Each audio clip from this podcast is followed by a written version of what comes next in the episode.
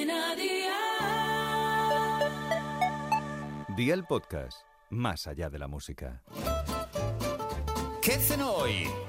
Con Masito. Hola familia, esta hamburguesa de pollo va acompañada de una salsa de queso crema que os va a encantar. Y ojo, porque conquistaréis a todo el mundo. Así que ve por la libreta y toma nota de los ingredientes que te doy la receta. 600 gramos de pechuga de pollo picada, sal, pimienta blanca y 6 lonchas de bacon, espinacas, un tomate grande, 35 mililitros de zumo de naranja y 100 gramos de queso crema, dos pepinillos cortados en trozos pequeños, media cucharadita de ajo en polvo, tres panes de hamburguesa, miel y queso en lonchas. ¿Empezamos con la preparación? Pues venga, ¡al lío!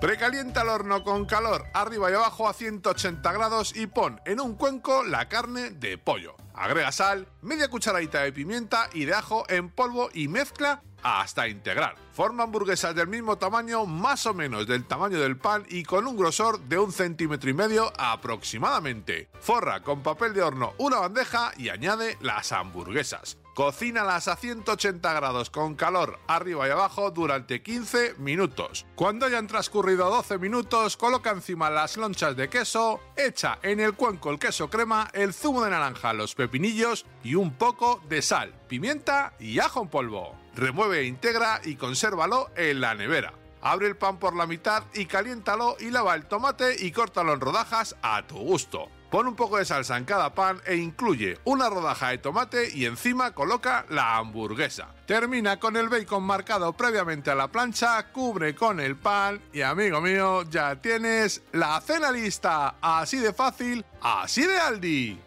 Consejito del día, si te apetece, enriquece las hamburguesas picando finamente tomillo fresco y agregándolo a la mezcla de la carne. La salsa la puedes triturar si no te apetece encontrarte los trozos de pepinillo. Los deberes para mañana te los dejo por aquí. Toma nota y recuerda que en Aldi lo encuentras todo buenísimo y con unos precios así de Aldi.